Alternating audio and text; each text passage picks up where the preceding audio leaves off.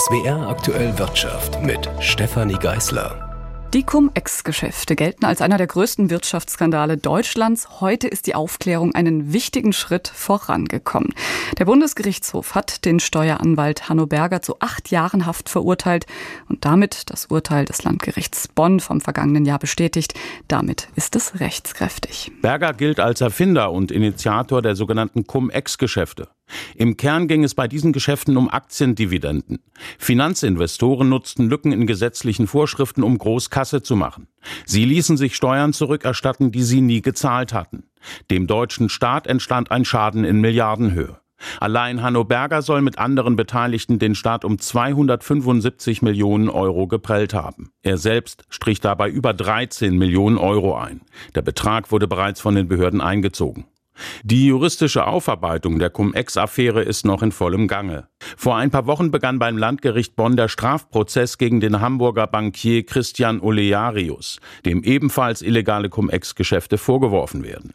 Er war früher Chef der Warburg Bank, ein zentraler Akteur in der Affäre. Aus Karlsruhe, Klaus Hempel. Wir haben es gerade gehört, die Aufklärung ist noch in vollem Gange. Das ist also eine gute Gelegenheit, eine Zwischenbilanz zu ziehen. Mit Yannick Schwarz vom Netzwerk Steuergerechtigkeit konnte ich auf die Gemengelage schauen. Herr Schwarz, Hanno Berger gilt als Strippenzieher, jetzt ist er also rechtskräftig verurteilt. Welche Bedeutung hat das denn in Ihren Augen für die Aufklärung der ganzen Cum-Ex-Machenschaften? Ja, ich glaube, es hat zwei Bedeutungen, die natürlich auch einen starken symbolischen Charakter immer haben. Einerseits zeigt es, dass auch vor den in äh, ganz fetten Anführungszeichen Stars der Branche nicht halt gemacht wird. Heino Berger war der Star-Steueranwalt in Deutschland zu seiner Zeit. Und das Zweite ist, glaube ich, dass es zeigt, dass der Rechtsstaat funktioniert, oder zumindest funktionieren kann.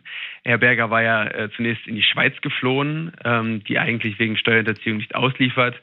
Äh, und er hatte auch wohl sehr viel in seine Verteidigung investiert, hatte einen ehemaligen Richter des Bundesgerichtshofs in seinem Team. Hat alles nichts genützt. Revision ist äh, abgeschmettert worden. Gut so. Maßgeblich beteiligt an dieser Verurteilung war ja eine Abteilung der Kölner Staatsanwaltschaft rund um die Staatsanwältin Brohr-Hilger. Die gilt als Deutschlands oberste Cum-Ex-Fahnderin. Jetzt gab es kürzlich interessante Pläne, ihre Abteilung umzustrukturieren. Der offizielle Grund war, wir wollen die Verantwortlichkeit aufsplitten, wir wollen die Leute personell entlasten. Kritiker haben aber jetzt vermutet, dass da ein anderer Grund dahinter steckt. Vielleicht können Sie noch mal erläutern, Herr Schwarz, welcher denn? Genau, sehr interessant waren diese Pläne. Bei Frau Bohr-Hilker wissen wir, dass sie eine Art Bluthund ist. Ja? Wenn sie einmal eine Spur aufgenommen hat, dann lässt sie nicht locker. Äh, und ihr ist auch egal, von wem die Spur kommt. Und in Deutschland haben wir eben den Fall, dass auch unser Bundeskanzler durchaus mit Cum-Ex zu tun hat. Natürlich nicht, dass er selber Geschäfte gemacht hätte, aber äh, es gab möglicherweise diese Verwicklung in Hamburg, wo er seine Hand schützend über Steuerräuber gehalten hat. Und es gab die Entscheidung in NRW, möglicherweise über den Kopf von Frau Breulke hinweg, dass es keinen Anfangsverdacht gegen Olaf Scholz gebe wegen dieser Sache. Aber Frau Breulka ist sich da nicht ganz so sicher und möchte möglicherweise weiter ermitteln. Das war möglicherweise der Plan, da einen Riegel vorzuschieben. Mhm. Von dieser Umstrukturierung, die jetzt ja aber erstmal auf Eis gelegt worden ist. Ist das eine Reaktion auf die öffentliche Kritik oder wie werten Sie das? Das kann man nicht anders sehen. Es gab eine riesengroße öffentliche Kritik äh, von allen Expertinnen. Ich habe keine einzige Stimme gehört, die das auch nur im Ansatz für eine äh, gute Entscheidung von Herrn Limbach gehalten hat. Genau, deswegen gab es jetzt eine Aussprache äh, am Mittwoch, gestern Akten an Hamburg wurden jetzt endlich geliefert und heute kam auch die Ankündigung im Rechtsausschuss in NRW, dass eine tatsächliche Hilfe für die Staatsanwaltschaft Köln jetzt bereitgestellt werden soll mit einer Personalerhöhung von 36 auf 40 Planstellen in Frau Oberstaatsanwältin Breuelkas Hauptabteilung. Das sind doch gute Nachrichten in Sachen Cum-Ex-Ermittlungen. Vielleicht noch mal kurz zu Kanzler Scholz. Sie haben es gerade schon gesagt, da steht ja der Vorwurf im Raum, dass er seine schützende Hand, so haben Sie es so schön ausgedrückt, über Steuerräuber gehalten haben soll, damals noch in Hamburg. Was glauben Sie denn, Herr Schwarz, wie gefährlich kann denn dem Kanzler die weitere Aufklärung noch werden? Die ganz klare Antwort ist, man weiß es nicht. Ähm, die Staatsanwaltschaft Köln hat äh, Mails beschlagnahmt von der Büroleiterin von Scholz, ähm, auch E-Mails von Scholz selber wohl. Da kann natürlich viel drin stehen, äh, wozu die Öffentlichkeit keinerlei Zugang hat. Der Untersuchungsausschuss in Hamburg, der momentan zu dieser Sache läuft, der könnte dazu seine Schlüsse ziehen, hat jetzt ja auch gerade die neuen Akten bekommen Und der veröffentlicht auch bald seinen Zwischenbericht. Da werden wir vielleicht mehr hören, wie gefährlich das Herrn Scholz werden kann, ob es die Smoking Gun gibt, die Olaf Scholz ins Gefängnis bringt. Das würde ich mal zu bezweifeln wagen. Dann zum Schluss die Frage, Herr Schwarz. 1700 Beschuldigte gibt es ja insgesamt. Was wünschen Sie sich denn jetzt noch perspektivisch für die weiteren Ermittlungen?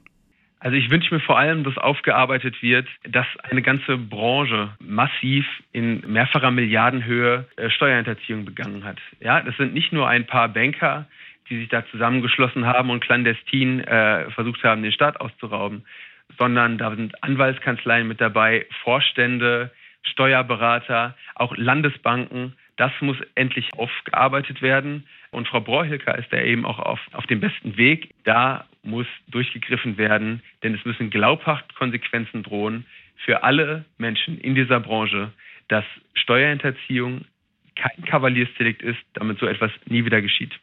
Dann zum Schluss die Frage, Herr Schwarz.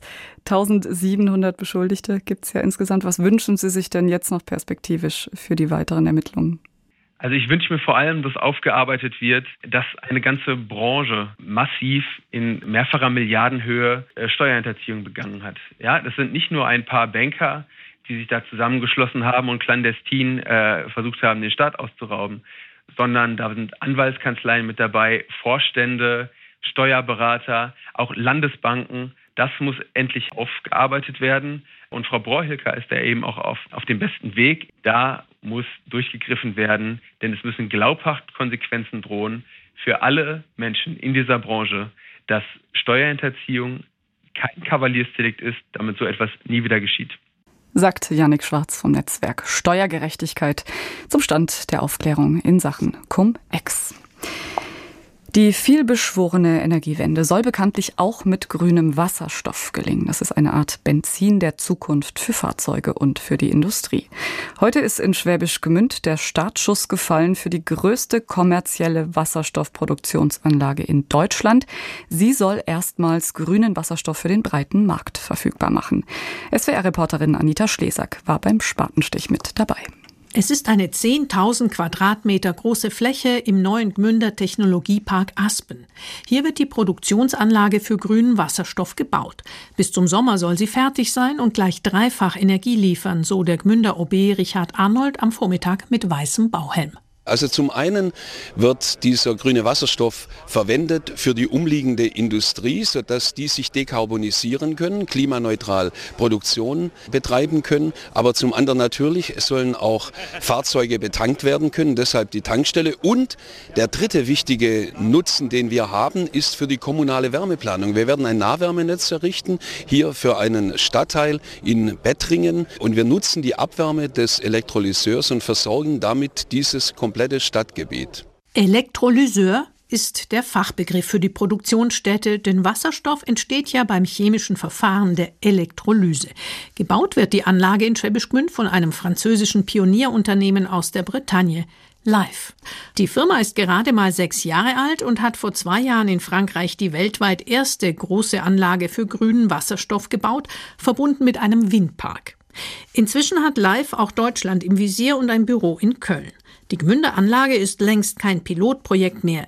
Sie soll grünen Wasserstoff für den breiten Markt liefern, betont Pascal Louvet, Vertriebsleiter in Deutschland. Das ist für uns ein erster Meilenstein für Live in Deutschland und es wird wirklich jetzt in einem kommerziellen Maßstab produziert und wir, wir können wirklich damit loslegen. Wir werden hier bis vier Tonnen Wasserstoff pro Tag produzieren können und um ein Gefühl zu geben, mit vier Tonnen kann man ungefähr 100 Lkw pro Tag betanken. Vier Tonnen am Tag, das ist das Ziel also ab nächstem Sommer oder spätestens im Herbst.